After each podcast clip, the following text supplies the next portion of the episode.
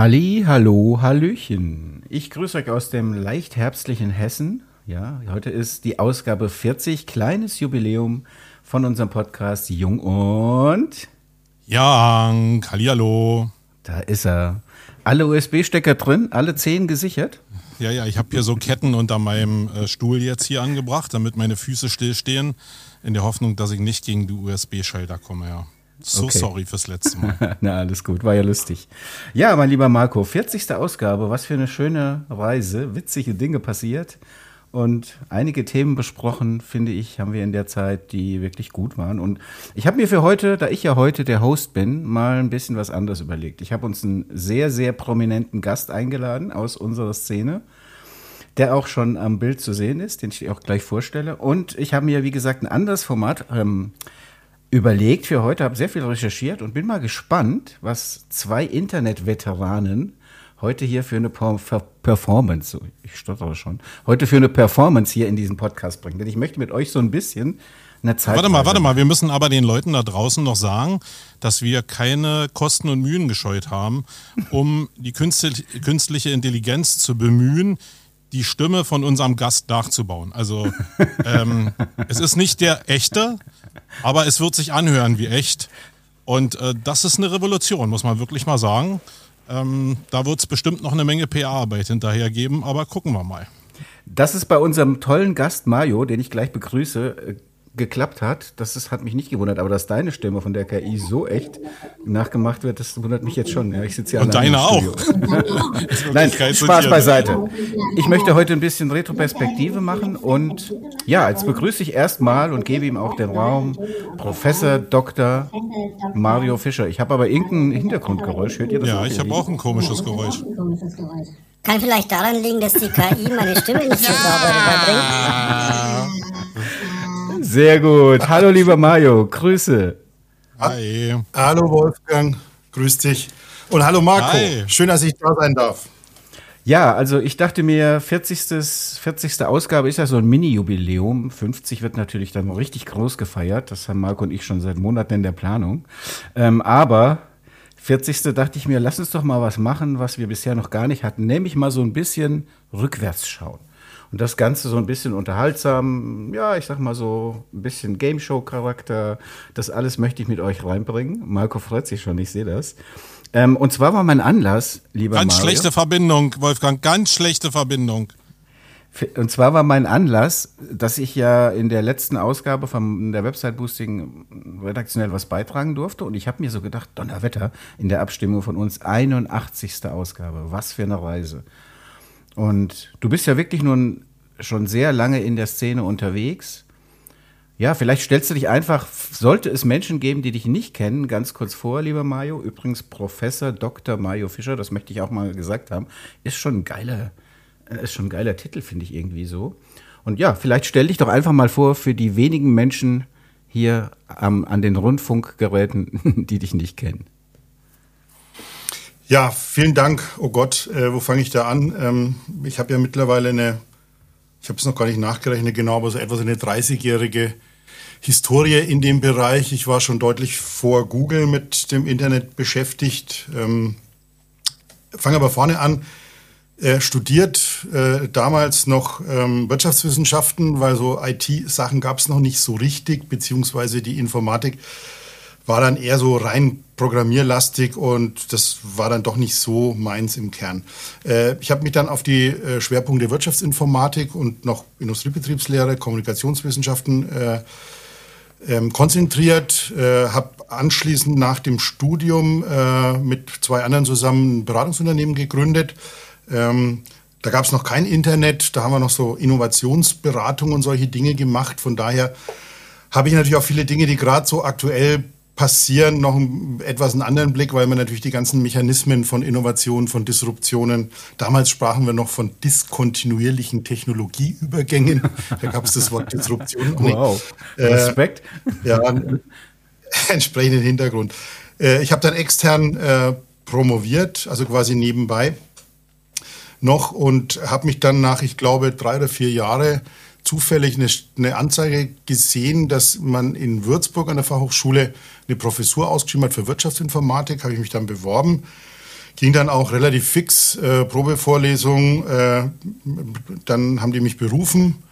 Ähm, war vielleicht ein Fehler, ich weiß es nicht. äh, ich habe dann in der Informatik äh, das Thema Wirtschaft. Wirtschaftsinformatik unterrichtet, hatte dann nach, nach wenigen Jahren die Chance, einen Studiengang Wirtschaftsinformatik komplett neu aufzuziehen.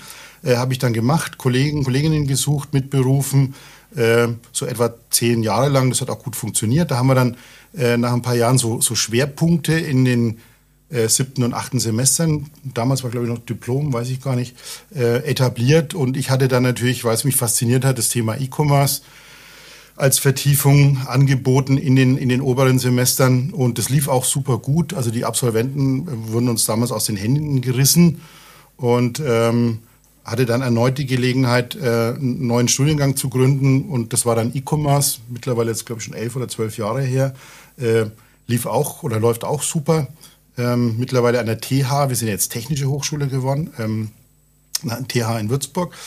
Und jetzt nähere ich mich dann aber auch schon so langsam äh, meinem Ende. Das heißt, die Emeritierung kommt schon so, so, so ein bisschen in Sichtweite. Dauert noch ein bisschen, aber naja, gut. So, äh, dann kam ich auf die Idee, ähm, ich habe mal ähm, so ein Buch über, über E-Commerce redigieren dürfen und inhaltlich. Und, und habe ich gesagt, Mensch, ähm, das ist zwar schön alles, ne, aber viel Theorie, das war ein Buch aus USA. Und äh, da müssen wir mal für den deutschen Markt mehr machen. Und ich hatte damals ja auch schon den Ansatz, wenn wir mit Unternehmen gearbeitet haben, zu sagen, okay, SEO ist ein Thema, SEA natürlich auch ein Thema, das ganze Thema Usability. Conversion-Optimierung, Newsletter und so weiter war ja damals noch nicht so breit ausgetreten alles wie jetzt. Und ich habe gesagt, man müsste einfach mal ein Buch machen, wo man eben den Rundumblick beschreibt und nicht nur sagt, äh, mach das oder mach das oder mach jenes. Ne? Und habe dann das Buch Website Boosting. Übrigens auch äh, Fun Fact am Rande, der Verlag hat sich ein, ein Vierteljahr gewehrt gegen den Namen, äh, weil sie gesagt haben, das kennt natürlich keiner Website Boosting äh, und das wird auch dann keiner kaufen, weil man kann sich nichts drunter vorstellen. Aber du hast dich final durchgesetzt. Ähm, ja, ich habe halt einfach überlegt und habe gesagt, mein Gott, äh, was willst du denn für einen Begriff nehmen, äh, was Weboptimierung im, im weitesten Sinne einfach so inhaltlich macht. Habe mir aber dann Gott sei Dank durchgesetzt. Ähm, und äh, ja, das, das ging super gut. War ja ein paar Jahre lang Platz 1 bei Amazon, bei, bei Web und Internet. Ich glaube auch heute noch das meistverkaufte Fachbuch in dem Bereich gewesen. Und äh, habe dann relativ schnell nach zwei Jahren ein Update machen müssen, weil die Sachen halt so schnell alt werden. Habe dann ähm, von den 400 Seiten, die ich eigentlich nur redigieren wollte äh, und auf einen neuen Stand bringen wollte, sind es dann 800 geworden, so ein riesen 2.0. Genau, der bei manchen noch im Regal steht. Und dann war es wieder so zwei Jahre und da kam der Verlag natürlich, ja, machen wir eine dritte Auflage und läuft so gut und hin und her. Und ich hatte ehrlich gesagt, kann ich mir im Auto heute keinen Bock, ne, zu sagen, nochmal 800 Seiten durchgehen und alles gucken und sämtliche Screenshots, die sich mittlerweile verändert haben und die Tools, die es nicht mehr gibt und es gibt andere Tools, äh, müsst ja komplett umschreiben. Und ich habe mich da mit einem Kollegen unterhalten und der sagt, naja, eigentlich müssten wir sowas mit einer Zeitschrift machen, ne, in einer höheren Frequenz. Mhm. Und naja, so ist die Idee auf einer Busfahrt von, von Google zurück äh, aus Hamburg äh, abends oder eigentlich in der Nacht entstanden und wir haben innerhalb von zwei Monaten dann einen Verlag hochgezogen, weil uns natürlich kein Verlag haben wollte, weil die alle gesagt haben, der Titel ist viel zu spitz, das geht nicht, da gibt's wer, wer soll das, wer soll das abonnieren, wer soll das lesen? Und haben einen eigenen Verlag gegründet, haben es hochgezogen. Naja, Rest ist Geschichte. Jetzt gibt es seit zwölf Jahren, glaube ich. Du hast es gesagt, Ausgabe 81. Jetzt gerade. Äh, 2010 war die Erstausgabe. Ich bin ja, aktuell genau, sehr ja. tief in den historischen Daten drin. wie, wie sehr schön, wunderbar. übrigens, übrigens Mario, habe ich mir überlegt, es gab ja eine Pre, es gab ja eine Vorausgabe vor der 1, gab es so ein mhm. Testimonial-Ding, so ein kurzes, ja? Nee, nee, das war auch so eine Geschichte, die uns das Verlags, die Verlagsbranche gesagt hat. Er gesagt, wenn du eine Zeitschrift bringst, musst du eine sogenannte Nullnummer genau. machen. Das heißt, du musst aus dem, was da, was da kommen wird in der ersten Ausgabe, mal so auf 20, 30 Seiten zeigen, äh, wie das Ding aussieht, ähm, damit Anzeigenkunden äh, das sehen können, weil, und, ja, also es war eigentlich für Anzeigenkunden gedacht. Da haben wir so eine Nullnummer rausgebracht, haben die verschickt und, äh, äh, dann war die Nullnummer schon so voll mit Werbewünschen, äh, dass eigentlich gar kein Content mehr drin gewesen wäre. Ähm, und, und so ist es gestartet, eigentlich gegen alle Unkenrufe in der Branche, die gesagt haben, wird nicht funktionieren und alles. Und ähm, damals ja auch die Ankündigung noch in Hannover auf der SEMSEO äh, war das, ähm, wo ich dann nach meinem Vortrag gesagt habe, ähm, and, and one more thing, äh, wir kommen mit einer Zeitschrift. Und dann hatten wir äh, innerhalb von, glaube ich, einer Woche oder so die ersten 1000 Abonnenten, die das blind abonniert haben. Auch was, was die Branche gesagt hat, unmöglich. Mindestens ein halbes Jahr, Jahr brauchst du, bis du die ersten Abonnenten bekommst. Ne? Also alles, was die Experten gesagt haben, hat nicht gestimmt. Gott sei Dank. Wie das naja, bei Experten gut. so ist, ne?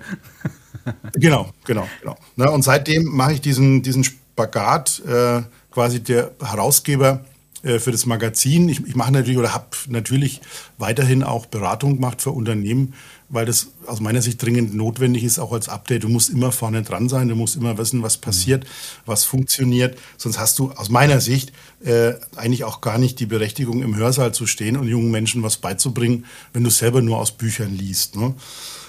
Naja, insofern ähm, ja, war es dann so ein, nenne ich Spagat, das wären ja zwei Füße, es waren drei Füße. Also ähm, natürlich die Professur, die Beratung und die Zeitschrift. Und wenn mich immer einer fragt, wie machst du das alles, dann antworte ich immer, das ist wie mit dem Tausendfüßler, wenn du den fragst, wie er denn laufen kann mit seinen vielen Füßen, ohne zu stolpern, und er denkt drüber nach, dann kann er keinen Schritt mehr gehen. Ich auch immer Just do it, Frage. sozusagen. Ja. Danke erstmal genau. für diese für diese kurze Vorstellung, lieber Mayo.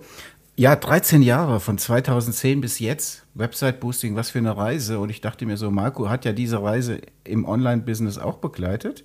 Und dann wird es ganz witzig sein, wenn ich euch heute, also meine, mein Konzept für diese Sendung ist, ich werde euch ein paar Fakten, ein paar Informationen, ein paar Artikel geben.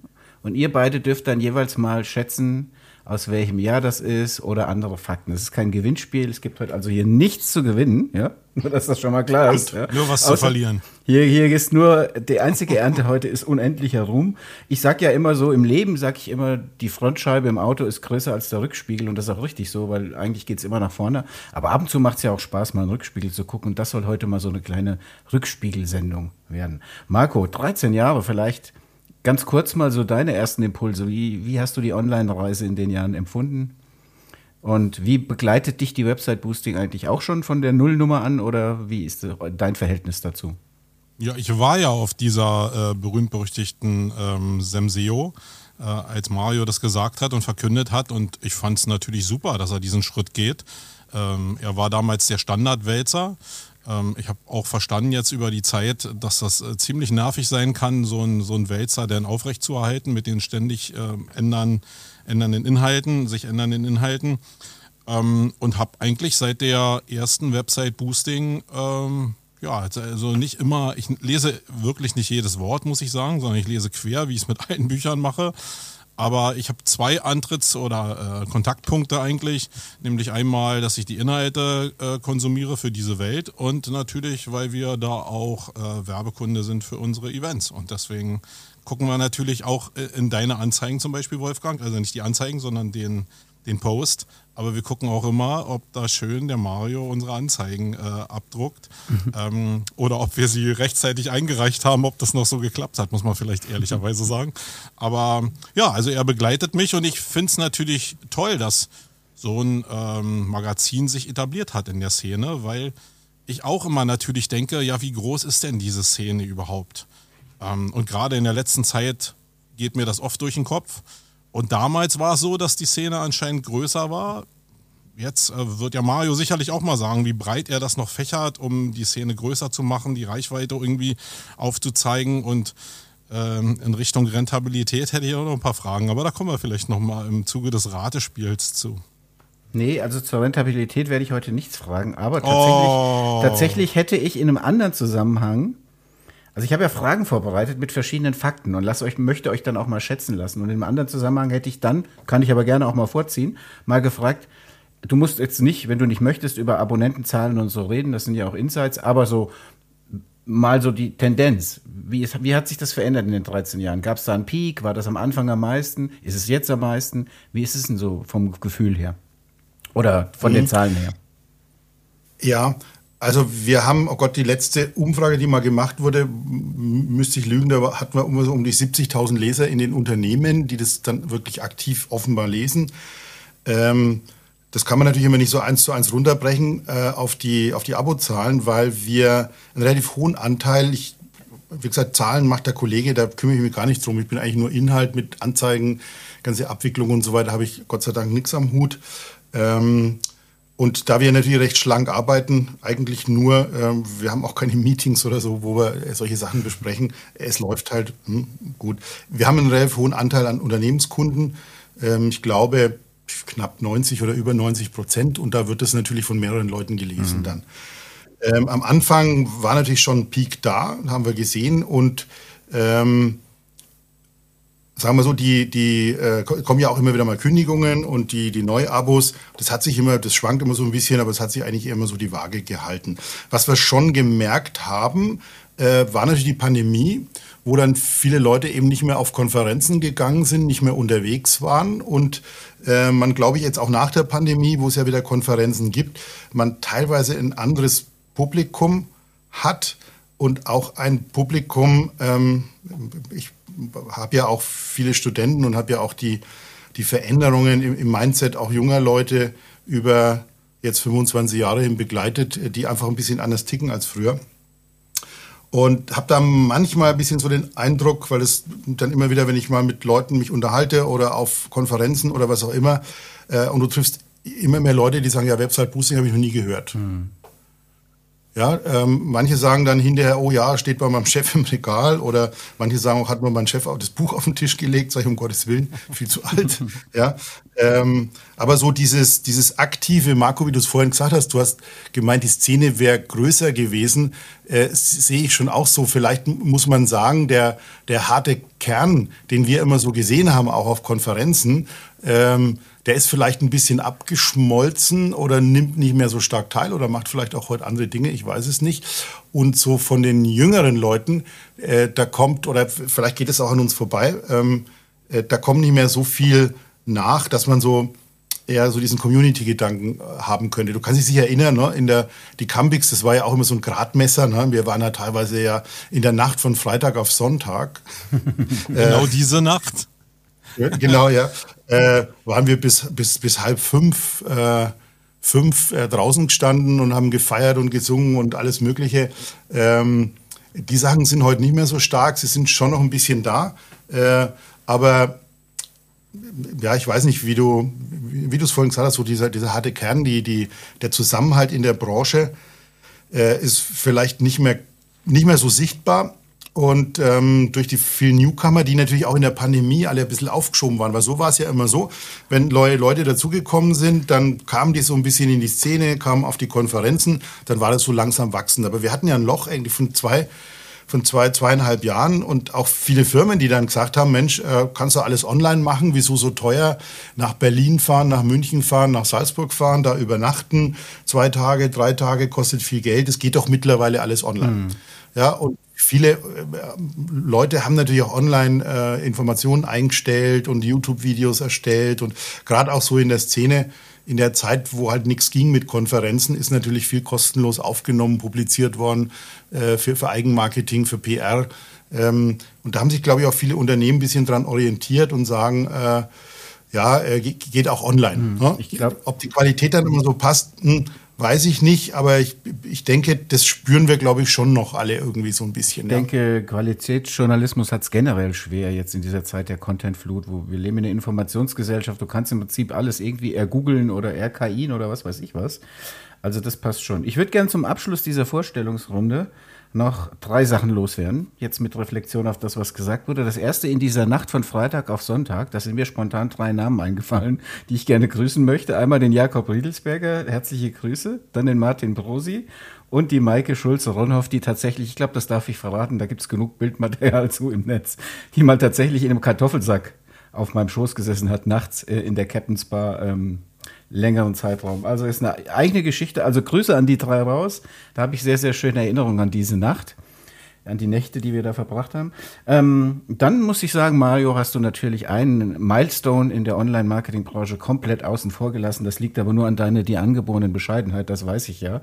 Du hast ja für mich sozusagen das emotionale Highlight, und ihr wisst ja, ich bin Storyteller, ich lege auf emotionale Sachen Wert, ist ja, dass du damals deinen Hochzeitsantrag äh, live auf der Bühne gemacht hast bei einer Online-Marketing-Konferenz. Das war für mich auch mal so ein Highlight in den 13 Jahren, muss ich sagen, in der Szene. Und das jetzt ein bisschen mit einem lachenden Auge. Aber jetzt nochmal im Ernst, was ich super, super stark finde und finde, es hat nicht genug Eyeballs. Deswegen gerne hier auch jetzt mal die Props an euch. Ihr habt ein super Archiv, wo man, ich weiß nicht genau, du kannst es ja vielleicht nochmal erklären. Ich glaube, alle, alle Hefte kann man nachlesen, oder? Ja, also es ist so, dass wir den, das letzte Jahr natürlich immer noch Print vorhalten und alles, was älter ist als sechs Ausgaben beziehungsweise ein Jahr, äh, ist dann komplett als, als Print verfügbar. Äh, als Print Quatsch, online verfügbar. Also du kannst es als HTML angucken, äh, du kannst es aber auch als PDF, so wie es gedruckt wurde, einfach downloaden, wenn du sagst, ich möchte es irgendwie schön sauber gesetzt haben. Ne? Mhm. Ne? Ähm, es geht auch, ja. Mega. Also sollte der Chef anstatt Website Boosting 2.0 hinzulegen, vielleicht nochmal einen Hinweis geben aufs Online-Archiv. Okay. Marco, hast du noch einen Abschluss zu dem Bereich oder, oder darf ich jetzt zum Quiz kommen? Nee, mach mal einfach. Ähm, Zahlen okay. wird ja Mario sowieso nicht nennen. Er ist ja da nicht so drin in den Zahlen. Okay, gut, ja, also ihr Lieben, was ich mir überlegt habe, ist so eine Art, ich möchte gerne folgende Dramaturgie machen. Ich möchte euch gerne Informationen geben und euch dann Fragen stellen, die ihr wechselseitig beantworten dürft. Also da gibt es keine feste äh, Regieanweisung. Wer eine Idee hat, sagt einfach was. Ansonsten bohre ich einfach nach und würde dann gerne von dem gefragten Thema sozusagen noch mal kurz auf das Oberthema reflektieren. Damit es nicht zu virtuell ist, erkläre ich euch das einfach. Ich habe den ersten Teil des Spiels genannt, das erste. Also es hat nichts mit der ARD zu tun, ja, gibt es wahrscheinlich irgendwelche rechtlichen. Du hast mir gar keinen Jingle rübergechickt, den, den ich jetzt irgendwie abspielen kann. Was den, den mache ich improvisationstechnisch. Warte, ich muss kurz die KI starten. Du, du, du, dum. So. Ja, siehst du, Mario in seinem Studio. Läuft. Der reißt es raus. Ach, wenn man mit Profis arbeitet, ist das so schön. okay, ihr Lieben, so, starten wir einfach mal. Ich habe folgenden Artikel rausgesucht und zwar lautet der. Das erste Banner, das jemals im Internet geschaltet wurde, war im Jahr Piep auf der Website des Wired Magazins. Es war ein einfacher animierter Text, der fragte, Have you ever clicked your mouse right here? You will. Das Banner hatte übrigens eine Klickrate von 44 Prozent. So, und jetzt kommen wir zum Spiel. Ihr dürft gerne eure Meinung abgeben. Wann wurde das erste im Internet geschaltete Klickbanner veröffentlicht? Also ich hätte gern von euch die Jahreszahl. 94, 95, sowas in dem Dreh rum, vermute ich. So die Anfänge. 95, 94, 93. So. Also, okay. also ich, ich akzeptiere Antworten von 93 bis 95, das ist im Limit. Ja? Marco, hast du. Marco, Marco ist, äh, glaube ich, ist passend. Mein erster Gedanke war zwar in Richtung Google, aber Mario hat ja vollkommen recht. Es gab ja eine Welt vor Google, ja, muss man sich ja mal nochmal zurückbesinnen. Ja. Äh, deswegen, ja, ich würde jetzt mal 95 tippen. Ja, also sieht man, ihr seid halt Profis. Das war 1994, wie gesagt, beim Wired Magazin. Okay. Also die, der Punkt, den Punkt habt ihr schon mal beide. Ich werde hier virtuell das Punktetableau führen und mal gucken. Wer lacht zuerst? Ich, ich hätte dann jetzt gesagt, okay, wenn man möchte, wenn ihr möchtet, können wir gerne auch noch mal auf das Thema Online-Marketing, Werbung im Internet eingehen das erste Banner war ja sozusagen bahnbrechend dann, wenn man das so will, in Richtung Vermarktung. Und das hat ja die Werbewelt im Prinzip auf den Kopf gestellt. Was glaubt ihr, wo geht es dahin in Zukunft? Wo sind wir jetzt? Ich meine, das erste Banner war natürlich äh, zum Probieren und zum, für Spaß, hat aber eine Riesensache ausgelöst. Und ich meine, Klickraten von 44 Prozent sind heute weit weg, aber Klickraten sind immer noch relevant. Und ja, die Frage ist, wie entwickelt sich Marketing im Internet? Mario? Hm. Also ich, ich würde mir wünschen, ich, hab, ich schiebe schieb schon seit Monaten einen Beitrag für die Website Boosting vor mir her und, und sammle äh, entsprechende äh, Beispiele, um das auch zu zeigen. Ich würde mir wünschen, dass wir irgendwann mal dahin kommen, dass wir tatsächlich vernünftige, passende, ähm, interessensbezogene Werbung haben. Ähm, das, das sehe ich leider oft noch nicht so, gerade in den, in den großen Bereichen, ne, dass du, wenn du irgendwelche Artikel liest oder sonst irgendwas, dass du da Sachen reinkriegst, die für dich völlig irrelevant sind. Ähm, das ist auch bei Amazon, wo man mal sagt, eigentlich Amazon ist doch äh, ist doch Platzhirsch, die müssten doch das beherrschen. Du suchst aber ganz was, was Spezielles in Amazon. Du, alles, was gesponsert ist, passt in der Regel nicht auf das, was du gesucht hast, ne? mhm. ne? wenn du jetzt nicht mit einem Wort suchst. Ne? Longtail. Also da würde ich mir noch ein bisschen mehr Professionalisierung wünschen in dem Bereich. äh, weil ich glaube, dass Werbung, wenn sie gut gemacht ist und wenn sie äh, dich, dich da holt, wo du gerade vielleicht ein Problem oder einen Bedarf hast, dass beide Seiten super gut profitieren können. Ne? Mhm. Äh, du suchst, weiß ich, vielleicht eine neue Uhr, einen neuen Häcksler für deinen Garten oder was auch immer. Und wenn du dann diverse Angebote bekommst, ganz nett, aber was ich dann auch wieder sehe heute, wenn du irgendwo draufklickst, sei es jetzt Insta oder, oder sonst irgendwas, dann, dann kleistern die dich dermaßen zu. Teilweise mit der gleichen Werbung, die siehst du dann 30, 40, 50 Mal, da gibt es kein Frequency Capping, gar nichts. Äh, und wehe, du klickst irgendwo, äh, dann hängt es dir vier bis sechs Wochen nach, ja, genau. ja, das Ganze. Und äh, da, da, wie gesagt, würde ich mir mehr Professionalisierung wünschen.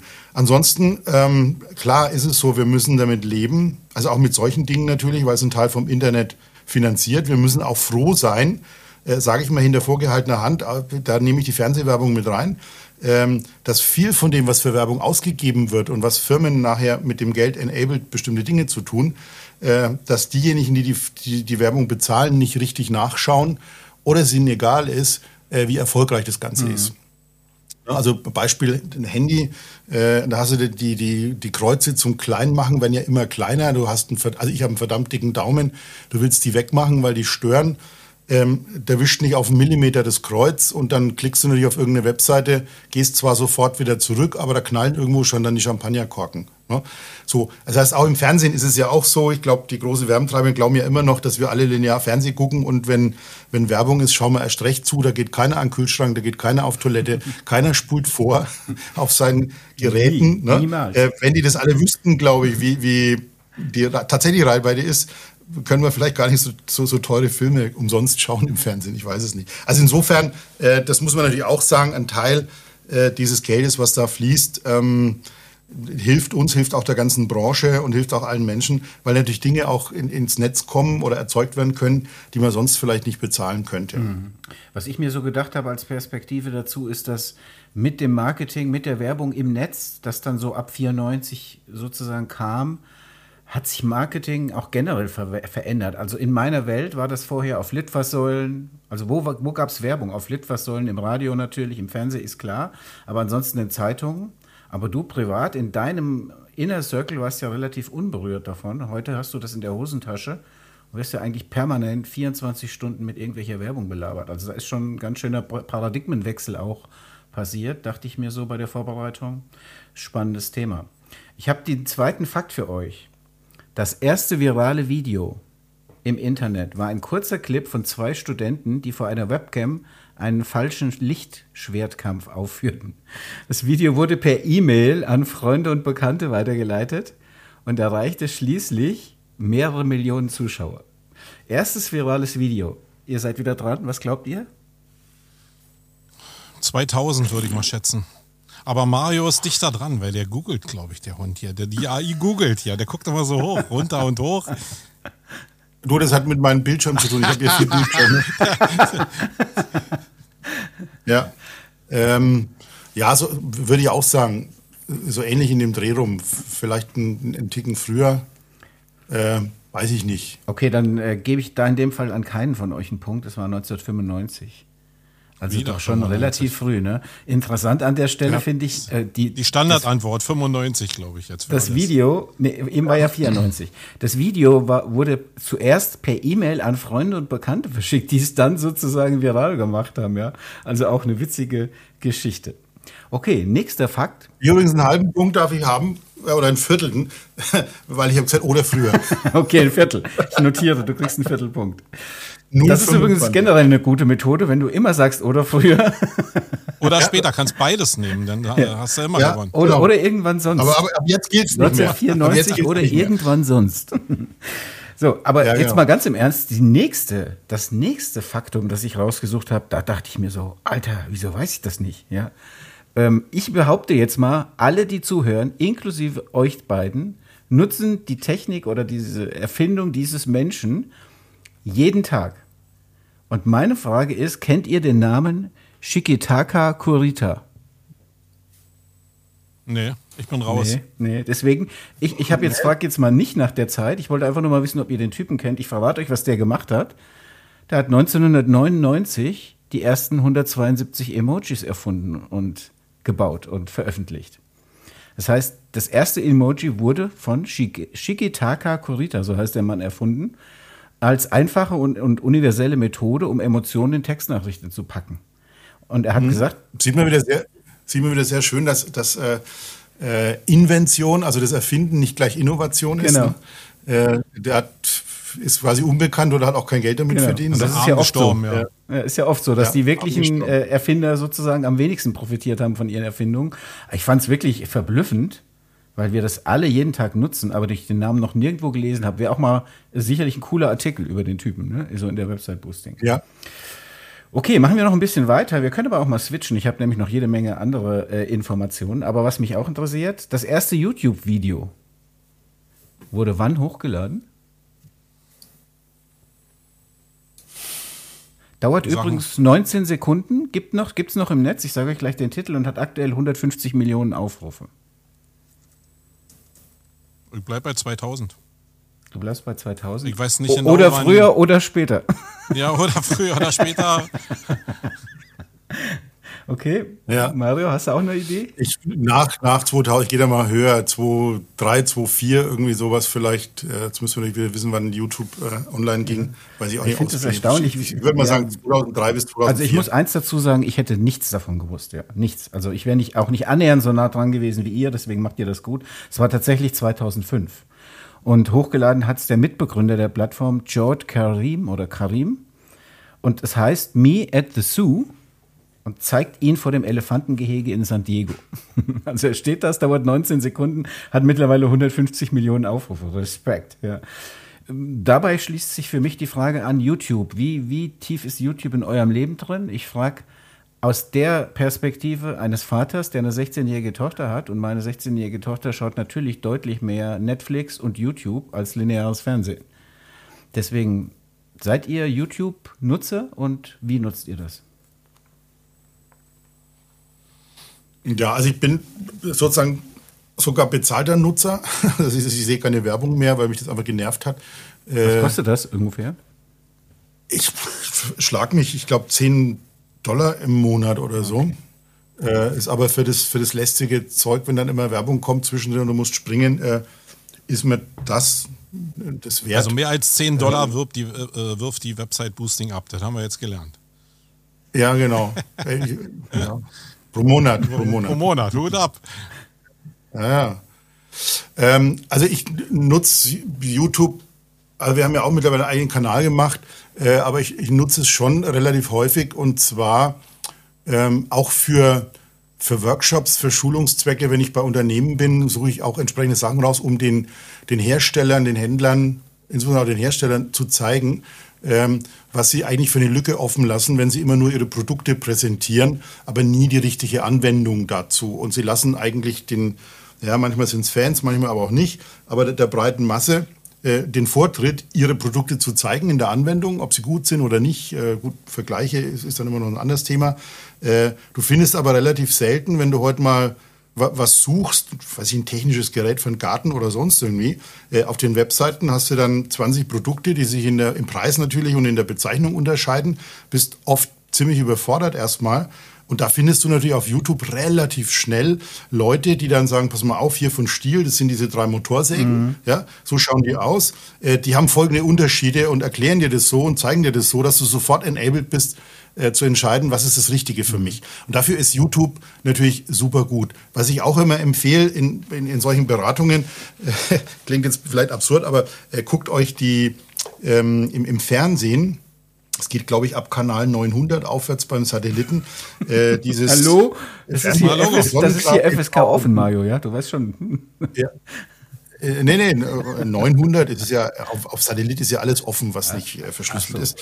Und ähm, da ist dann Pearl TV zum Beispiel. Sag ich, guck dir mal eine halbe Stunde Pearl TV ja, an. Gucke ich gerne. Ähm, und dann verstehst du, warum die so viel verkaufen, weil die halt einen äh, weiß was ich, so eine, so eine große Ladebatterie, die, die die Strom unabhängig machen, die einfach nur hinstellen und sagen, da, die hat äh, so und so viel äh, 1000 Milliampere äh, und USB und sonstige Stecker, sondern die zeigen das in der Anwendung. Mhm. Die sagen, was kann man damit machen? Da kannst du ein Handy laden und wie lange dauert es im Auflösen. Ne? Äh, in der Anwendung. Und dann gehen die Leute natürlich her, wenn du nicht so viel im Internet unterwegs bist, die sehen das und sagen, okay, das ist das, was ich haben will oder das gefällt mir oder da, da hast du natürlich dann auch so ein, so ein so ein Speichelfluss im Hirn, dass du sagst, will ich haben. Ja, was ja anders ist, als wenn du einfach nur ein, ein Flat, ein Bild siehst, vielleicht auch zum Weiterblättern. Das ist ja alles immer oft relativ lieblos. So, und, und Produkte, vielleicht auch Dienstleistungen, Anwendungen, ähm, so zu präsentieren, dass sie die Menschen auch leicht verstehen, dass sie nicht viel Text lesen können. Dafür ist YouTube natürlich super gut.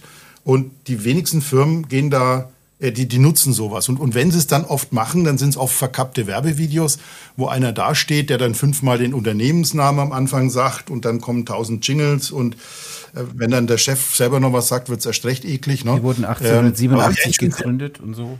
Ne? ja, genau. Habe ich eigentlich schon sehr oft gesehen, dass du äh, mit Anwendervideos besser enabled wirst zu entscheiden, was du denn kaufen, was für dich das Richtige ist, so muss ich ja sagen. Weil diese, diese Angst, wenn du etwas komplexeres kaufst als ein Bleistift, ja, dass du vielleicht das Falsche kaufst, ja, für meinen Garten, für mein Haus, für mein Auto oder was auch immer. Und es ist am Ende doch nicht das Richtige, weil irgendwelche Parameter nicht passen, die du vorher nicht im Kopf hattest.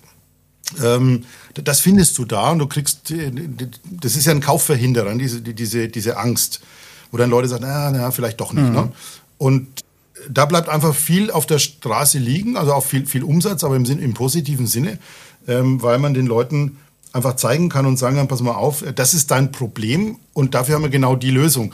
Und meine zwei anderen Lösungen, die taugen nicht für dich, weil, wenn du das Problem hast. Und das ist das, was Firmen irgendwie abgeht, zu sagen, äh, den Kühlschrank solltest du nicht kaufen, wenn, dann nimm lieber wenn du den. Single-Haushalt bist, dann ist der zu groß, Punkt. So, ne? Genau, genau ja. genau ja. Oder, ne, also witzig, ähm, oder überleg genau, ob du das und das haben möchtest. Fakt ne? dazu, ich habe noch eine andere Frage. Marco kommt gleich noch mit YouTube, habe ich nicht vergessen, aber äh, die ziehe ich jetzt mal vor, weil ich wollte euch später fragen oder ich wollte euch die Top 6 aus den deutschen Online-Shop-Charts vorlesen. Und meine Frage wäre gewesen, was glaubt ihr, aus welchem Jahr diese Charts sind? Ich ziehe das deswegen vor, weil Platz Nummer 1 war Amazon, Platz Nummer 2 Zalando, Platz Nummer 3 Otto, Platz Nummer 4 Chibo, jeweils immer DE, Platz Nummer 5 Bonprix und Platz Nummer 6 Pearl TV. Ja? Also Pearl.de, Pearl.de, nicht TV, muss man ja unterscheiden. Übrigens, kleiner Hinweis noch, ich glaube, das Speichelflussthema ist bei denen generell ein Thema. Schau man sich einfach mal die Vermarktung oder die Präsentation an, die du angesprochen hast. Also diese Nutzenargumentation gehe ich voll mit dir, die zeigen das Produkt, aber da sitzt ja auch immer noch Staffage drumherum und dann äh, kann man sich unter dem Aspekt nochmal anschauen.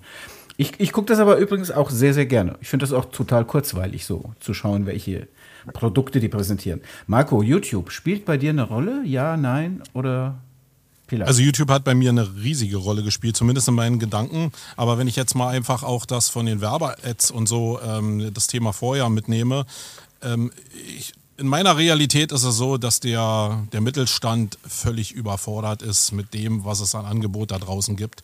Und ähm, wir setzen als Marketer immer noch einen drauf. Da kommt Content Marketing, da kommt dann Video Marketing, virales Marketing, Influencer Marketing. Die wissen gar nicht mehr, wo ihnen der Kopf steht, was oben und unten ist. Und Video ist ja nun wahrhaftig kein, keine Produktionsleistung, die einfach zu erbringen ist. Ähm, das heißt, der Mittelstand ist maximal überfordert, aber das Bedürfnis ist ja da. Das, was Mario gesagt hat, das stimmt ja zu 100 Prozent. Und das zeigen ja so Plattformen wie Liebschau und Bracht und so, die sich da mit viel Aufwand wirklich einen Namen erarbeitet mhm. haben. Ähm, und wir haben gerade jetzt im Campix Magazin einen Beitrag gehabt zum äh, Thema Content Farming, weil das glaube ich, auch wenn das in China so völlige Exzesse sind, wo so kleine chinesische Jungs und Mädels in kleinen Boxen sitzen mit einer kleinen Grundvideoausrüstung und da einfach Content produzieren, genau in die Richtung. Egal, ob die nur eine Handtasche in die Kamera halten oder ob die eben auch einen Sinn erklären von dem Produkt. Also so richtig Massenfarming, ähm, auch verbunden mit entsprechenden Attribution, Attributionsmodellen äh, im Geotargeting und so.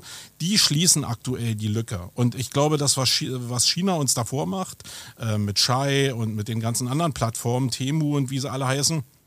Das ist genau die Lücke, die da geschlossen wird, weil die ganzen Jungschen, die haben alle nichts zu verlieren, sondern die haben nur was zu gewinnen. Die können die nächsten großen Influencer-Stars werden und die produzieren, bis Würge kommt. Das können aber Unternehmen in der Regel überhaupt gar nicht. Und sie haben, also wie gesagt, sie sind in dieser Schleife der Überforderung. Und es ist ja auch eine komische Tatsache, dass immer wenn so Influencer, die man irgendwo so feststellt, die für ihre eigenen Personal Brand arbeiten, wenn die jetzt irgendwie für andere Marken ähm, dasselbe machen sollen, dann wird es ziemlich dünne, weil es viel einfacher ist, für sich selbst Content zu produzieren, wie wir jetzt diesen Podcast, als das für ein Unternehmen zu machen.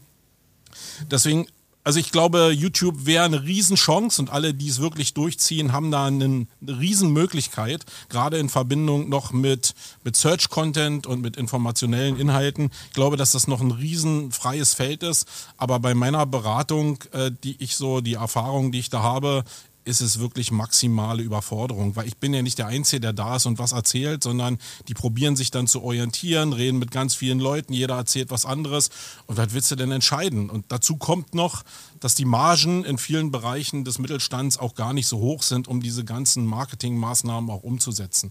Ähm, ich glaube, da, da bin ich pragmatischer geworden, auch für mich, weil es für mich in vielen Bereichen einfach auch zu aufwendig ist, diese ganzen YouTube-Videos zu machen. Mhm. Ähm, und deswegen müsste es eigentlich eine Rolle spielen, aber ja, wo soll ich die Zeit hernehmen? Wobei gerade Liebschau und Pracht ja echt ein gutes Beispiel ist für guten Content, der wirklich auch zielführend ist für die Leute, die es schauen und so. Also äh, an der Stelle auch Grüße an den Christian Hansch und den Jan Brakebusch die damals, als ich meinen Unfall hatte, mir so ein Care-Paket hier von, ich zeige zeig euch das mal, ich habe die Dinge überall liegen, ich nutze die auch. Die haben ja diese Rollen, die man hier so benutzen kann, ja, und da haben die mir einfach mal ein Paket geschickt von Liebschau und Brach, fand ich richtig nice damals. Also liebe Grüße an euch. Ja, ihr Lieben, ich habe so viele Fragen aufgeschrieben. Ich cutte jetzt den allgemeinen Teil und möchte etwas spezieller werden, weil sonst kriegen wir das zeitlich nie geregelt. Ich würde gerne noch ein bisschen mehr in die SEO-Facts gehen, ja. Also, wir sind ja jetzt so, hatte ja so allgemeine Fragen gestellt, aber ich habe auch in den SEO-Facts bei der Recherche festgestellt, dass ich der totale Loser bin. Also ich könnte keine einzige von diesen Fragen beantworten. Ist, ist wahr. Äh, ich bin mal gespannt, ob ihr das wisst. Also ich bin wirklich gespannt. So, die erste Frage, die ich aus dem SEO-Bereich habe, ist, die erste Suchmaschine der Welt, und jetzt werde ich euch das Jahr geben, die erste Suchmaschine der Welt, die 1990 von einem Studenten namens Alan Amtich entwickelt wurde, hieß, wisst ihr oder wisst ihr nicht? Keine Ahnung. Gut, Nö. okay, dann bin ich ja beruhigt. Hieß Archie. Archie war, ah, Archie war ein ja. Programm, das FTP-Server durchsuchte und eine Liste von Dateinamen erstellte, die die entsprechenden Suchbegriffe enthielt. Also schon ziemlich ja. nice 1990, aber offiziell äh, geführt als erste Suchmaschine. Ja, war, da gab es aber noch kein Web, ne, in dem Sinn, sondern du hast über FTP in, in Mailboxen dich genau. eingewählt und alles Mögliche. Das war ziemlich komplex zu der Zeit, ja, ja. Aber, also war mir ein Begriff, habe ich damals auch allerdings nie benutzt. Aber trotzdem ja, ja schon. Du hast ja auch keinen gehabt wo du nachschauen, wo du, wo du fragen konntest, wie wird das bedient und du musstest ja kryptische Kürzel Kein. Video bei ne? YouTube, nichts, ne? Gab es gar nichts und äh, du hast ja auch niemanden im Umfeld gehabt zu, den, zu dem Zeitpunkt, Ach, euch, ähm, so arm damals. du hättest fragen können, ja, kannte keiner. okay, so jetzt, also jetzt glaube ich aber, dass mindestens einer von euch beiden die nächste Frage beantworten kann. Die erste Version von Google wurde von Larry Page und Sergey, Sergey Brin als Forschungsprojekt an der Stanford University gestartet und zwar im Jahr Und das war gestartet vor 27 Jahren. Ja, also 2-3 war, war Jubiläum. Äh, das heißt ja, davor irgendwann. Vorher. vorher. war ja Backrub. Ne? Das war ja das, was sie da zusammengeschustert haben mit den, mit den Lego. Genau, also der Artikel, Steinen, ich, ich gebe euch nochmal einen Tipp, der Artikel geht weiter. Der ursprüngliche Name der Suchmaschine war Backrub, weil sie die Anzahl genau. und Qualität der Rückverweise in Klammern Backlinks auf die Website analysierte. Ja. Also es geht um die Zeit davor sozusagen. Genau, es müsste zwei Jahre vor, vor Google, also vor 27 Jahren 2, vielleicht. Also äh, Antworten wie vor 27 Jahren akzeptiere ich nicht. Ja, ich brauche Jahreszahlen. Dann glaubst du nicht, dass ich jetzt hier was rückwärts 2-1 oder davor? Ne, vor 27 Jahren wäre ja 1996, wenn ich richtig rechne, ja. Und äh, das ist ein. Nee, 98, 99, sowas. Nee, 96 ist ein Volltreffer. Also genau vor 27 Jahren. Respekt, ja. Ja. So, dann habe ich noch ich bin besser in, in, in, Jahr, in, Jahreszahlen als im Rechnen, merkt man schon. Ne? Also, da ich so viele Fragen habe, würde ich jetzt gar nicht auf das Oberthema eingehen. Eigentlich wollte ich mit euch über Backlinks reden, weil ich fand es interessant, dass sozusagen der Ursprung von Google das, ähm, wie soll ich sagen, das Systematisieren der Bewertung von Backlinks war. Also, das wusste ich nicht. Ja.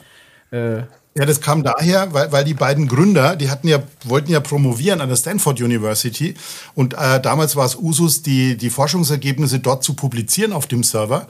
Und was die interessiert hat, ähnlich wie beim Zitationsindex, Wissenschaft ist ja immer so, wenn dich ähm, bedeutende Medien irgendwie zitieren, dann, dann steigt dein Rang als Wissenschaftler. Und die wollten wissen, das, was wir da reinstellen, ob das irgendjemand verlinkt, ob das überhaupt jemand äh, mhm. äh, spannend findet.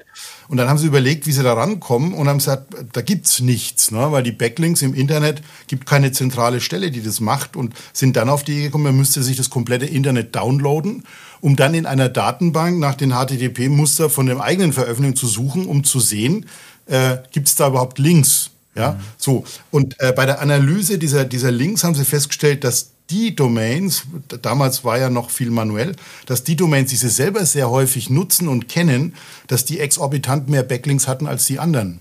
Und da war die Idee entstanden, dann zu sagen, okay, wenn Backlinks ein Qualitätsfaktor sind für eine Webseite, äh, warum nutzen das Suchmaschinen nicht und gucken immer nur auf die Textanalyse von einer einzelnen Seite? Wenn man das mit einfließen lässt, findet man noch bessere Ergebnisse.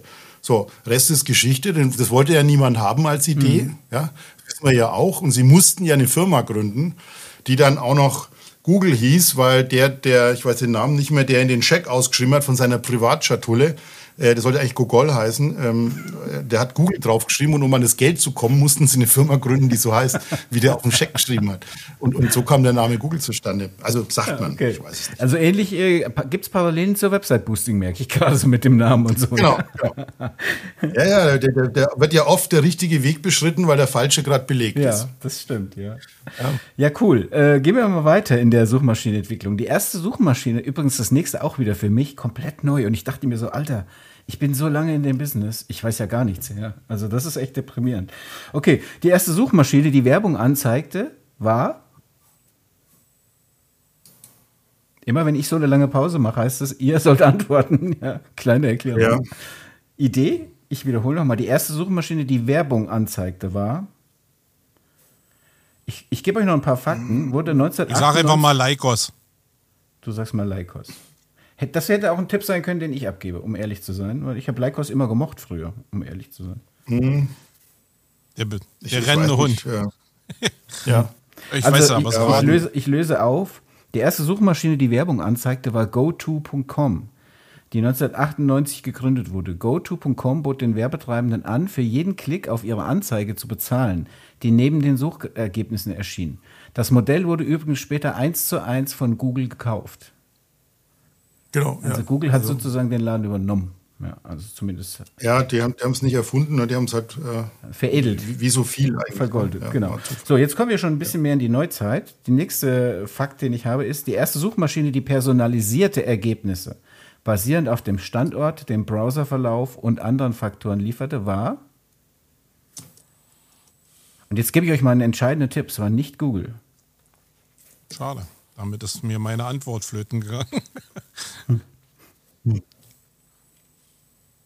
Yahoo. Nee, Yahoo war ja keine Suchmaschine. Ein Verzeichnis, das ja, ja, stimmt. Das war ein Verzeichnis mhm. eigentlich nur, personalisiert. Für, ach Gott. War eine ja, Suchmaschine, die bei mir gerade eine Renaissance erlebt. Ich löse auf, weil ich sie Bing. mag. Richtig, Bing. Vorgänger von die Bing. Die 2009 von Microsoft gestartet wurde. Bing nutzte künstliche Intelligenz, hört, hört, und maschinelles Lernen, um die Relevanz und Qualität der Suchergebnisse zu verbessern. So. Und dann haben wir im Prinzip schon ähm, die letzte Frage aus der Kategorie, nämlich die erste Suche, und ich glaube, das, das könnte man lösen. Die erste Suche, also ich könnte, das wäre vielleicht die einzige, die ich lösen könnte. Die erste Suchmaschine, die Sprachsuche ermöglichte, war im Jahr 2011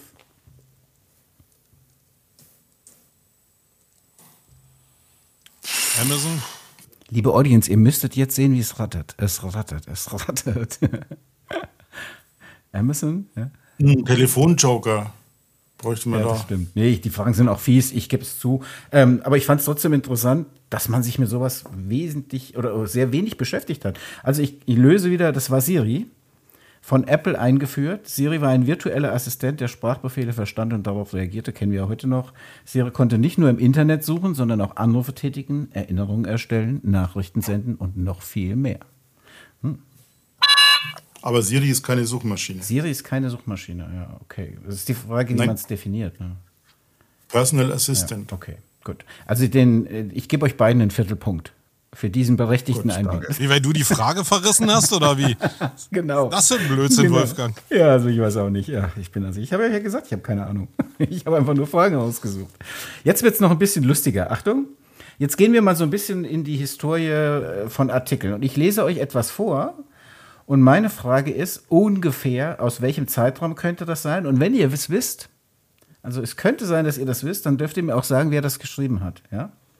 Achtung, der Artikel lautet, jeden Tag werden allein in Deutschland 140 Millionen Suchanfragen an Google gestellt.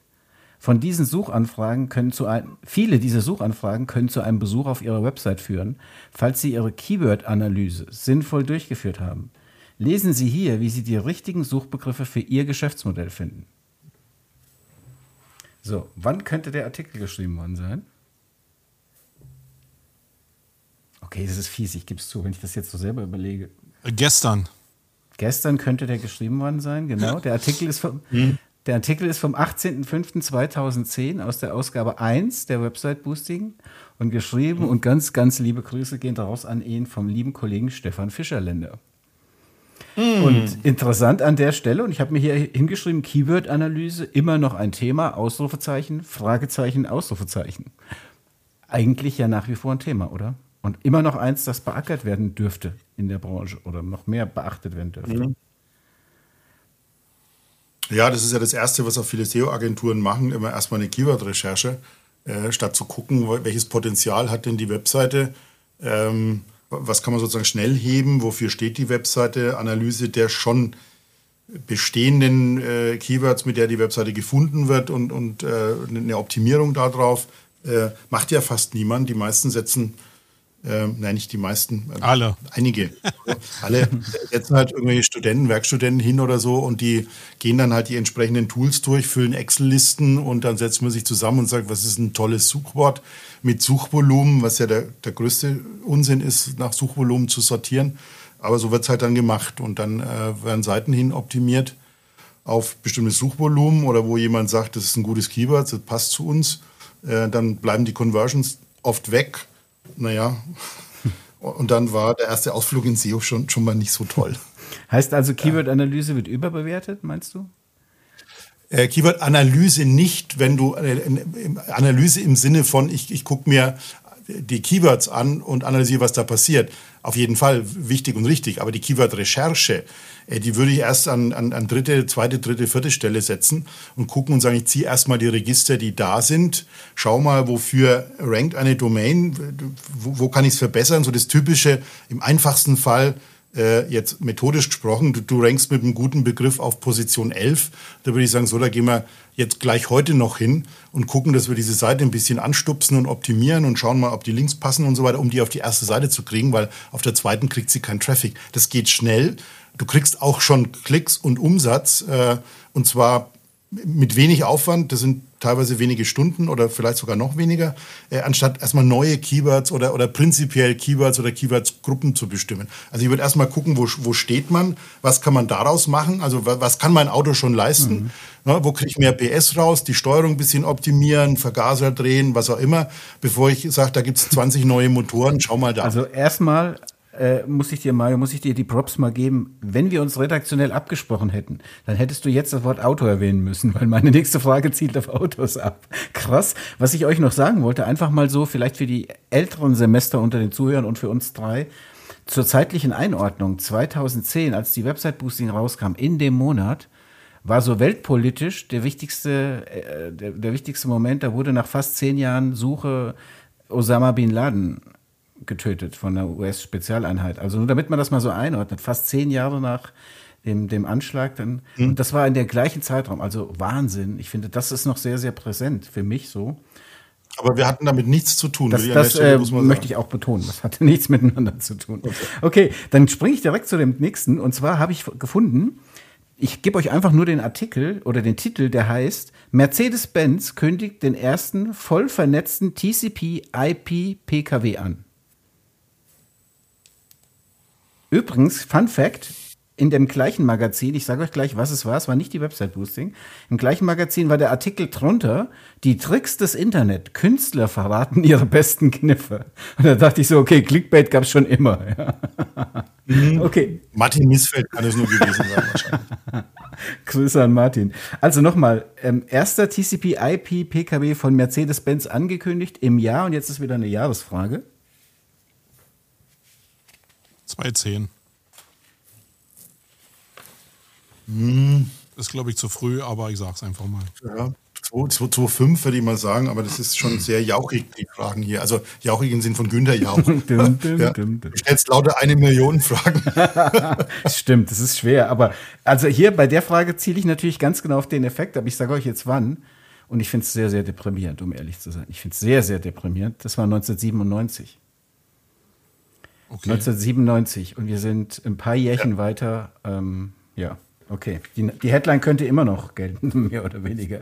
So, dann habe ich mal was aus der Kategorie Tooltip aus dieser langen Zeit. Ja? Und zwar ähm, sage ich euch auch wieder nicht, wann es war, wann dieser Tooltip kam, sondern ich lese euch mal den Tooltip vor. Übrigens, Achtung, Fun Fact, ich habe das Tool gecheckt, das gibt es immer noch.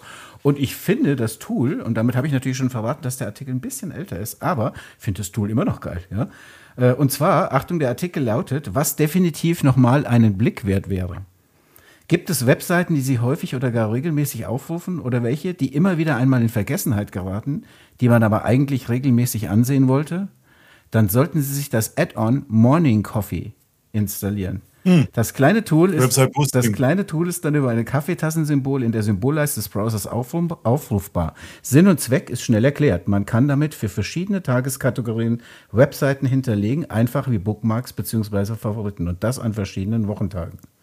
So, ich sehe schon leuchtende Augen. Ich glaube, da gab es eine Identifizierung. Ja, ich glaube, das habe ich geschrieben in der Website Boosting. Ich könnte jetzt in meinem Dateisystem nachschauen nach Morning Coffee. Würde ich dir wahrscheinlich genau sagen können, welche Ausgabe. Ja. Äh, ich, ich fand es ein total spannendes Tool, vor allem deswegen, weil du ja, ähm, wie auch geschrieben, wenn du, wenn du früh sagst, ich habe bestimmte Webseiten, die ich, die ich aufrufe, äh, und du gehst, du klickst es einfach auf und da gehen zehn Tabs auf und du gehst deinen Kaffee holen und bis du wieder da bist. Das Web war ja damals noch nicht so schnell. Wie heute? Dann waren die Seiten alle da. der war gut, der war gut. ja, ja. Nee, hast schon recht. Ja, tatsächlich, der Autor hieß Professor Dr. Mario Fischer und das war die Ausgabe 1 am 18.05.2010. Also 13 Jahre und das Tool gibt es immer noch. Finde ich richtig krass. Ist mittlerweile irgendwie so eine, ich weiß nicht so genau, wie man es installiert, aber auf jeden Fall gibt es das noch. Die Frage, die ich ja. an der Stelle habe, Mario, gibt es denn so, so ein All-Time-Favorite-Tool oder Marco an euch beide, das ihr nutzt? Also ich, ich muss sagen, ich bin hier zum Beispiel jemand, der extrem wenig Extensions in den Browser nutzt. Also gibt es ja so Leute, die haben alle Extensions und SEO und dies und das. Und macht ja aber hier und da auch Sinn. Aber ich persönlich habe wenig Tools, die ich über 13 Jahre genutzt habe. Habt ihr da welche, wo er spontan sagen wird, ja, das muss raus? Also bei mir sind auf jeden Fall die SEO-Extension, äh, die benutze ich seit Jahren eigentlich schon. Ähm, welche? Heißt sicherlich auch Alternativen. Ja, SEO-extension.com. Ah, okay. Ähm, die benutze ich schon seit Jahren. Also meine Browserleiste ist relativ voll. Manchmal so voll, dass die Webseiten davon auch in ihrer Funktionalität beeinträchtigt werden und ich dann viel mehr inkognito äh, surfen muss. Ähm, aber das ist das, was ich so über die letzten Jahre eigentlich so durchgesetzt hat, zumindest für den SEO-Bereich. Und sonst äh, ist noch Webalizer, den benutze ich sehr gerne, um zu gucken, welches System äh, hinter bestimmten Seiten hängt. Gerade so beim Kunden Erstkontakt am Telefon ist das eine, eine, ziemlich schnelle Nummer, dass man einfach mal gucken kann, okay, welches System liegt dahinter, würde man das selbst irgendwie umgesetzt bekommen. Ähm, ja, das sind so die Hauptdinger, die ich habe. So Redirect-Dinger habe ich noch. Ähm, Language Tool habe ich hier, also gerade jetzt im AI-Bereich. Also sind schon ein paar Sachen, die ich da benutze, auch regelmäßig benutze. Mhm. Also ich, ich, benutze, seit ich denken kann, äh, die, die Web-Developer-Toolbar von Chris Pederick heißt der, glaube ich. So ein kleines Zahnrad-Symbol. Äh, das ist so ein Schweizer Messer eigentlich für alles, was mit, mit HTML zu tun hat. Äh, und, ähm, du, du kannst damit kann man zum Beispiel, ich habe eine Webseite offen und ich will wissen, habe ich Broken HX Chains äh, wie, wie sieht die H1, H2, H3-Struktur auf, klickst du da drauf, sagst View Document Outline und dann rippt er die Webseite auf, macht einen neuen Tab auf und zeigt dir die Überschriften H1, H2, H3, was drin steht und zeigt dir auch gleich rot an, wenn die H1 zum Beispiel fehlt und es geht mit der H2 mhm. los. Ja.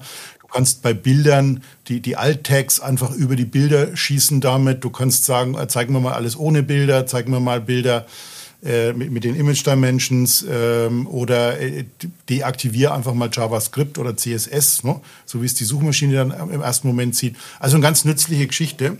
Zeige ich auch immer in den Workshops und allein nur wegen den H1-Ketten, äh, H1 bis H6-Ketten äh, lohnt sich das Ding schon. Ich, das ist seit, seit ich denken kann, bei mir im Browser drin. Äh, das, ich weiß gar nicht, da gibt es, glaube ich, ob es ein Update gibt. also ich, ich, nutze es seither. Aber es funktioniert äh, noch. Seitdem es drin ist. Hm. Funktioniert super gut. Äh, das ist das eine. Oder du kannst einfach sagen, den Bildschirm auf 1024 mal schnell darstellen. Du kannst auch selber was hinterlegen, wie es ausschauen soll. Aber Morning Coffee nutzt also du nicht? Äh, Morning Coffee nutze ich aktuell nicht mehr, nee.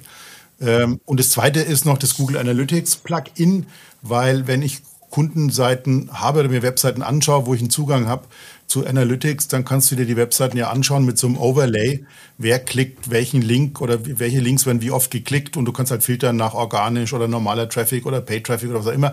Und das geht eher so auf das Thema Usability, damit man halt sieht, wie wird die Navigation, wenn irgendwelche Inlinks gesehen und benutzt, ne, weil du sofort prozentual auf die Seite bezogen die Klickverhältnisse siehst.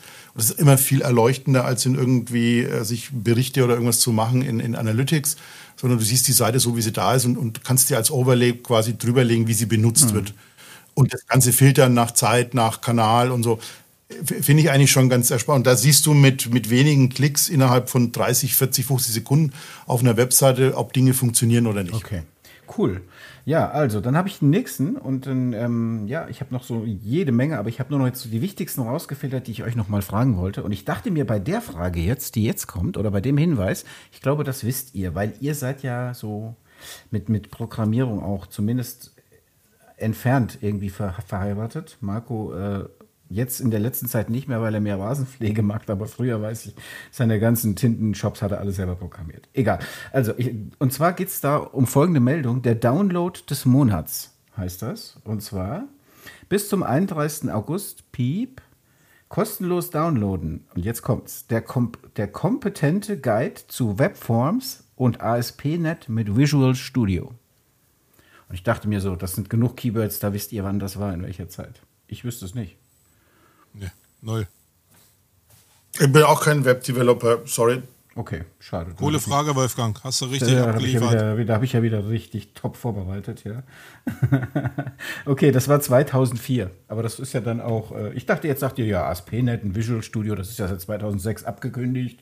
Äh, keine Ahnung. Okay, streichen wir diese Frage. Ich habe noch eine, die gehört eigentlich mehr in die Kategorie allgemein, aber die möchte ich gerne noch loswerden, weil da fand ich wieder eine Sache sehr erhellend die ich so nicht auf dem Schirm hatte. Und zwar lautet der Artikel, der ist von Heise. Ähm, ich sage euch jetzt noch nicht von wann, aber er ist von heise.de. Und der Artikel lautet: Das iPhone ist das erfolgreichste Telefon. Ähm, der Zeitpunkt, als es die meisten Verkäufe erzielte und die klassischen Handys überholte, laut einer Studie von Strategy Analytics verkaufte Apple im vierten Quartal, jetzt muss ich aufpassen, vierten Quartal des Jahres 37 Millionen iPhones und erreichte damit erstmals den größten Marktanteil mit 23,9 Prozent. Und ich frage nach dem Jahr, was glaubt ihr, wann hat, wann hat das iPhone sozusagen die Handybranche disruptiert, mehr oder weniger? Und dann habe ich noch einen interessanten Fakt, der mich wirklich sehr überrascht hat.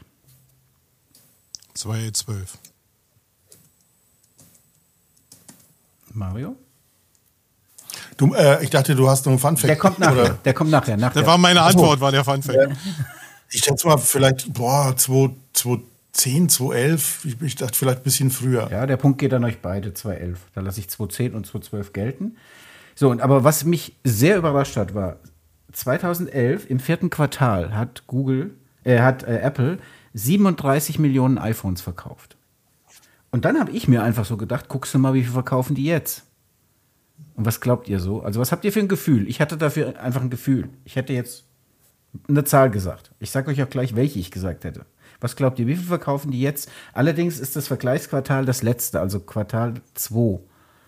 Ähm, das letzte abgerechnete sozusagen. 300.000 pro Tag? Ja, jetzt muss ich wieder rechnen.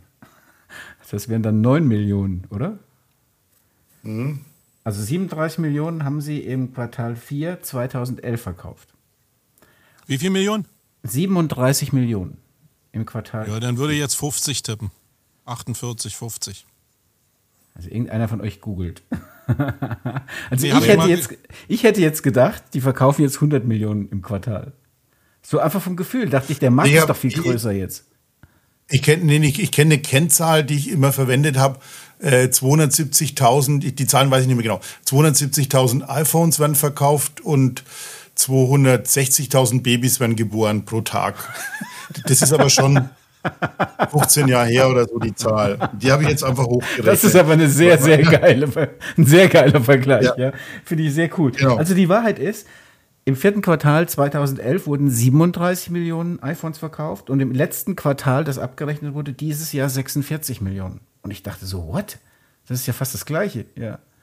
Also natürlich, hm. 9 Millionen mehr verkaufen, ist, macht schon Sinn, ja, aber ich hätte jetzt mit deutlich mehr gerechnet, weil ich einfach dachte, der Markt ist in Summe. Die Torte ist eigentlich viel größer sozusagen. Aber ich glaube, dass dann doch viele auch mittlerweile zu Android-Geräten etc äh, greifen, weil die ja doch deutlich aufgeholt haben. Ich glaube, Mario, du bist ja auch Google, bist du Google Pixel-Nutzer noch oder? Ich habe mein Pixel ausrangiert vor, vor dem Nutzungsende, weil ich, ich, hatte jetzt schon zweimal ein Pixel und ich habe mir geschworen, ich kaufe mir keins okay. mehr. Aber du bist kein iPhone-User.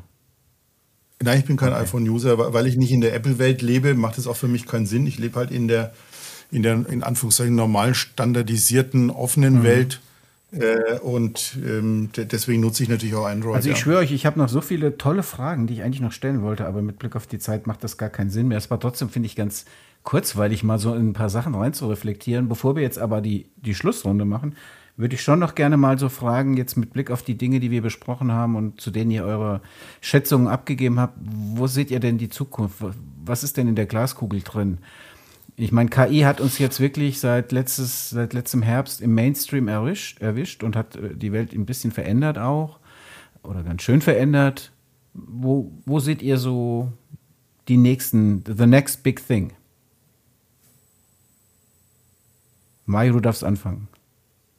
Okay, next big thing wäre aus meiner Sicht eine, eine verlässlichere KI, die natürlich dann auch mit anderen Sprachmodellen laufen muss, also die, die auch nicht so viel fantasiert äh, oder wo man sicherstellen kann, ähm, dass die Ergebnisse nicht zusammenfantasiert sind. Das ist ja aktuell das Problem. Dadurch, dass die Ergebnisse so glaubwürdig rüberkommen und so schön formuliert sind sprachlich, glaubt man es halt und stellt dann beim Nachrecherchieren oder ähm, wenn man was weiß, halt fest, dass es nicht stimmt. Ich habe äh, witzigerweise heute Vormittag von, von Nielsen, Jakob Nielsen, eine Studie gelesen, der das mal quantifiziert hat. Die haben in drei verschiedenen Bereichen, will es nicht so weit, so weit ausdehnen, äh, gemessen, äh, zwei Drittel Produktivitätszugewinn bei Menschen in Unternehmen, die KIs nutzen, wow. in verschiedensten Situationen, verschiedenen Branchen. Ja, ja, genau. Ähm, sehr, sehr, viel Nutzen ist bei der Programmierung, aber auch äh, ähm, gestandene Businessleute äh, können wohl 60, 70 Prozent äh, plus oder konnten plus erreichen. Und das jetzt in einer Welt, wo wir sagen, äh, ist die KI-Unterstützung erst am Anfang. Wir haben noch nicht viel. Äh, und, und schon kann man eigentlich messen, dass die Leute, sagen wir, mindestens um die Hälfte produktiver arbeiten, was äh, uns vielleicht zu der bösen Annahme verleiten könnte, dass es nicht lang dauern wird, dass man die Hälfte der Leute nicht mehr braucht.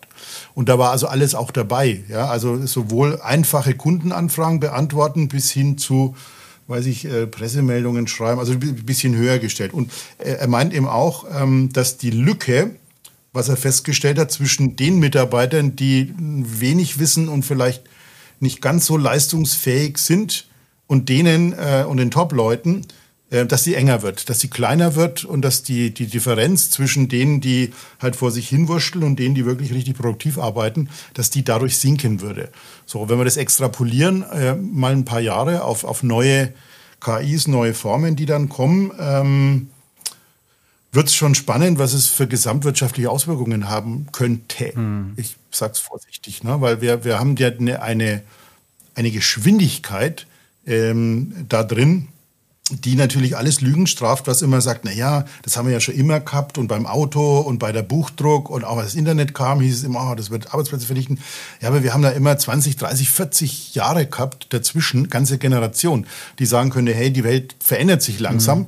und jetzt verändert sich die Welt im Monatstakt. Und die Frage ist halt, wenn du sagst, äh, du kannst heute schon juristische Sachen mit einer KI be besser machen als ein Mensch, was machst du denn mit einem 45-jährigen Juristen, wo du sagst, hey, das, was du machst, brauche ich nicht mehr, mach die KI. Äh, die kannst du nicht zu KI-Spezialisten, zu Programmierern oder sonstigen Leuten ausbilden, zumal ja Programmierer auch absehbar äh, man weniger braucht, ich, ich sag's ja, mal so. Ne? Genau. So, und es könnte also schon sein, und insofern bin ich nicht so weit weg von den Leuten, die sich wirklich sehr intensiv mit KI beschäftigen und, und die ähm, ähm, auch entsprechende Sachen betreiben, äh, die schon warnen und sagen, da könnten wir ein Feuer anzünden, was sich nicht mehr löschen lässt. Hm. Ja, das ist so ein bisschen wie bei Oppenheimer, wobei die Frage halt ist, was willst du machen? Ne? Irgendeiner wird es wahrscheinlich dann. Ja.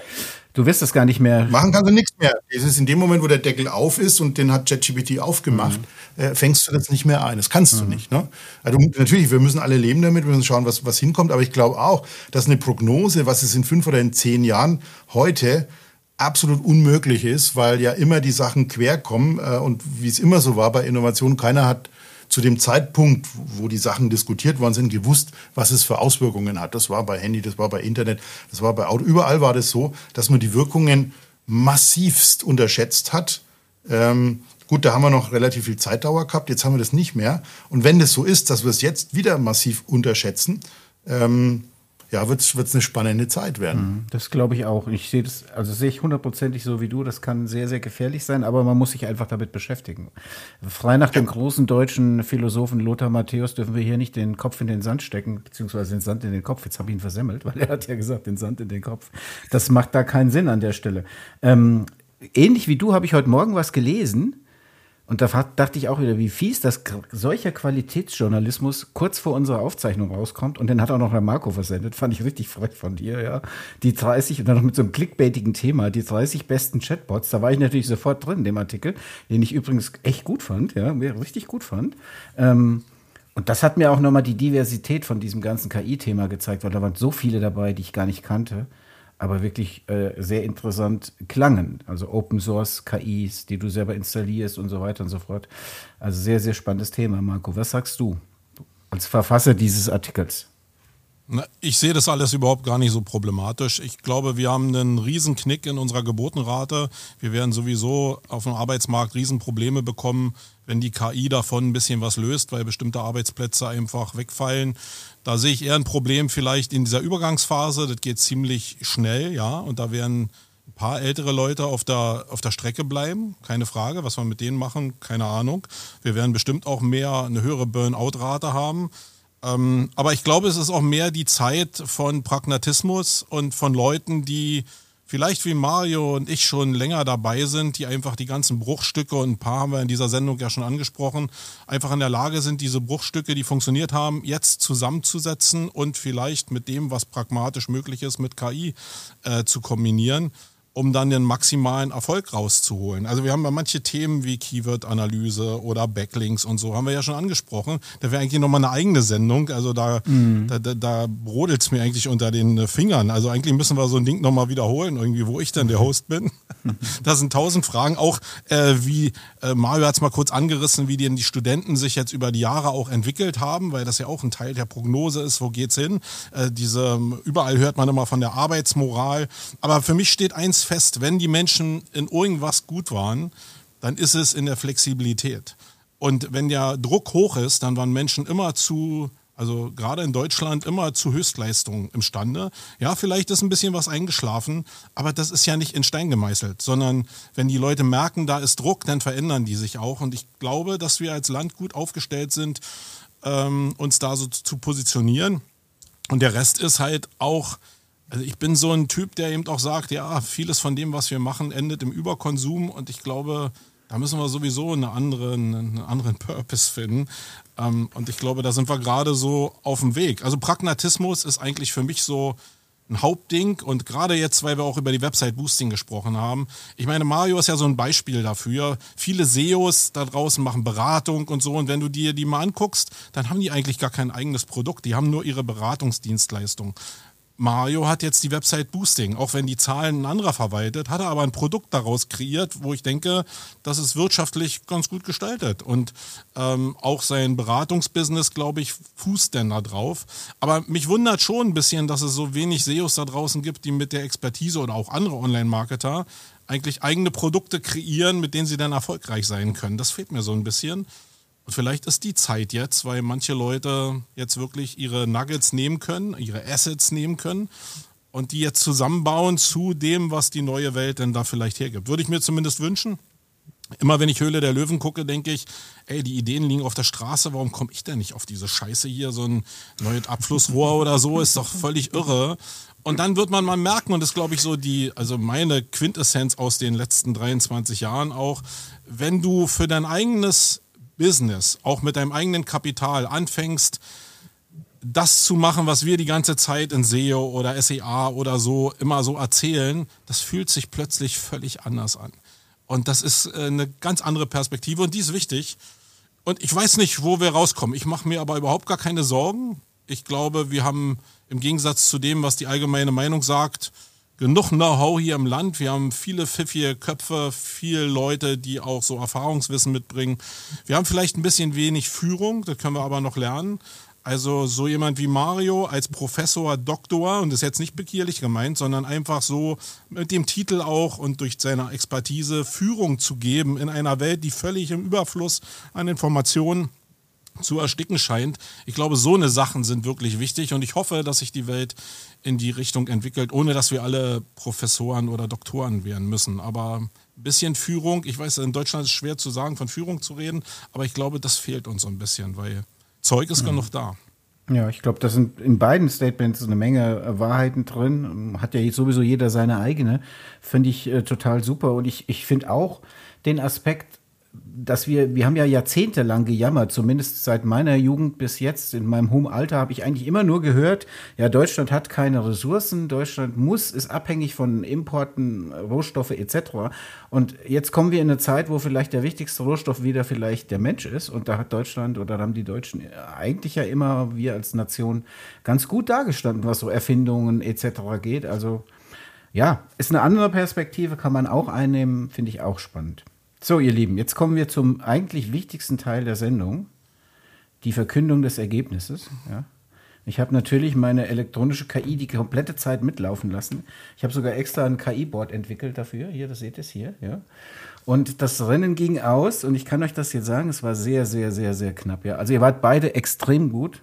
Ich hätte maximal einen Punkt geholt, maximal beim iPhone, weil ich hatte natürlich das erste. Aber ähm, ja, also das Rennen ging aus 10 zu 10, aber da ist natürlich der 0,25 Punkt für Mario drin, weil er gesagt hat, oder früher. Deswegen hat der Mario das, dieses Quiz gewonnen. Das ist natürlich nur ein Spaß. Ich habe überhaupt nicht mitgezählt. Und ich fand's, yay, genau. Genau, die Crowd, die lassen wir gleich rein. Die stehen noch vor der Tür vom Studio, aber die kommen gleich rein. So, ihr Lieben, vielen Dank. Normalerweise machen wir an der Stelle immer unseren äh, Inspirationstipp, der Marco und ich. Aber wir haben heute gesagt, heute ist es völlig klar, wenn der Mario sich die Zeit nimmt, zu uns zu kommen hier in den Podcast, dann gibt es heute natürlich, übrigens hatte ich den, hatten wir den Tipp eh schon im Podcast, weiß ich noch. Wir haben schon mal gesagt, ich glaube gar nicht so lange her, zwei, vor zwei oder drei Ausgaben habe ich gesagt, lest die Website Boosting, weil die ist toll. Ähm, und das würde ich einfach an der Stelle nochmal wiederholen, denn wenn man schon mal den Chefredakteur da ist, hat, dann wäre es nicht angebracht, irgendwelche andere Medien hier in den Äther zu halten, sondern dann muss ich ganz klar sagen, Leute, abonniert die Website Boosting, weil sie ist sehr, sehr gut. Und ich glaube, Mario schließt sich heute ausnahmsweise mal, äh, Marco schließt sich ausnahmsweise mal an bei mir. In jedem Fall. Wir haben übrigens, witzig, ne, Zufall, wir haben über Browser-Erweiterungen gesprochen und wir haben in der nächsten Ausgabe 82 auch wieder einen sehr schönen Artikel über das perfekte Browser-Setup so. als Handwerkszeug. Welche brauchst du, welche Nüsse nützt Und der Artikel war von 2010. du siehst ein Thema, nee, ein Thema, das latent, Thema, das latent da bleibt, ja. Stefan Zisch, den ich ja sehr, sehr, sehr Ja, schätze. Grüße gehen raus. Der sehr, sehr viel Ahnung hat von dem Thema. Viele Grüße. Äh, Und der hat mal zusammengetragen, was so an kostenlosen Erweiterungen man, man haben sollte Mhm. äh, als SEO. Da kommt bestimmt eine ganz schöne Latte zusammen. Gut, ihr Lieben, wenn ihr keine Fragen mehr habt, wenn ihr nicht noch irgendwas loswerden Ich habe nur eine Frage, Mario. Äh, Ja. Könnte ich eine Zusage von dir abgaunern, dass wir uns zu dem Thema Studenten und wie sich unsere, unser Nachwuchs in Deutschland gerade in unserem Bereich entwickelt, dass wir das nochmal besprechen können, weil das würde mich wirklich interessieren. Äh, können, wir, können wir sehr gern machen, ja. Also wie gesagt, habe hab ja lang, lange Erfahrung und natürlich auch in einem Bereich, der immer, sagen wir, technologiegetrieben vorn dran ist, ne? E-Commerce als solches, äh, sehr gerne, ja. Klar, komm einfach auf mich Gerne. zu. Super, ja. Ja, dann würde ich sagen, Jingle ab. Vielen Dank, Mario, für deinen Besuch. Das war, wie ich gedacht habe, sehr kurzweilig und ich habe ungefähr ein Drittel meiner Fragen gestellt. Also insofern, tschüss. Danke. Ciao. Vielen Dank, vielen Dank für die Einladung und tschüss.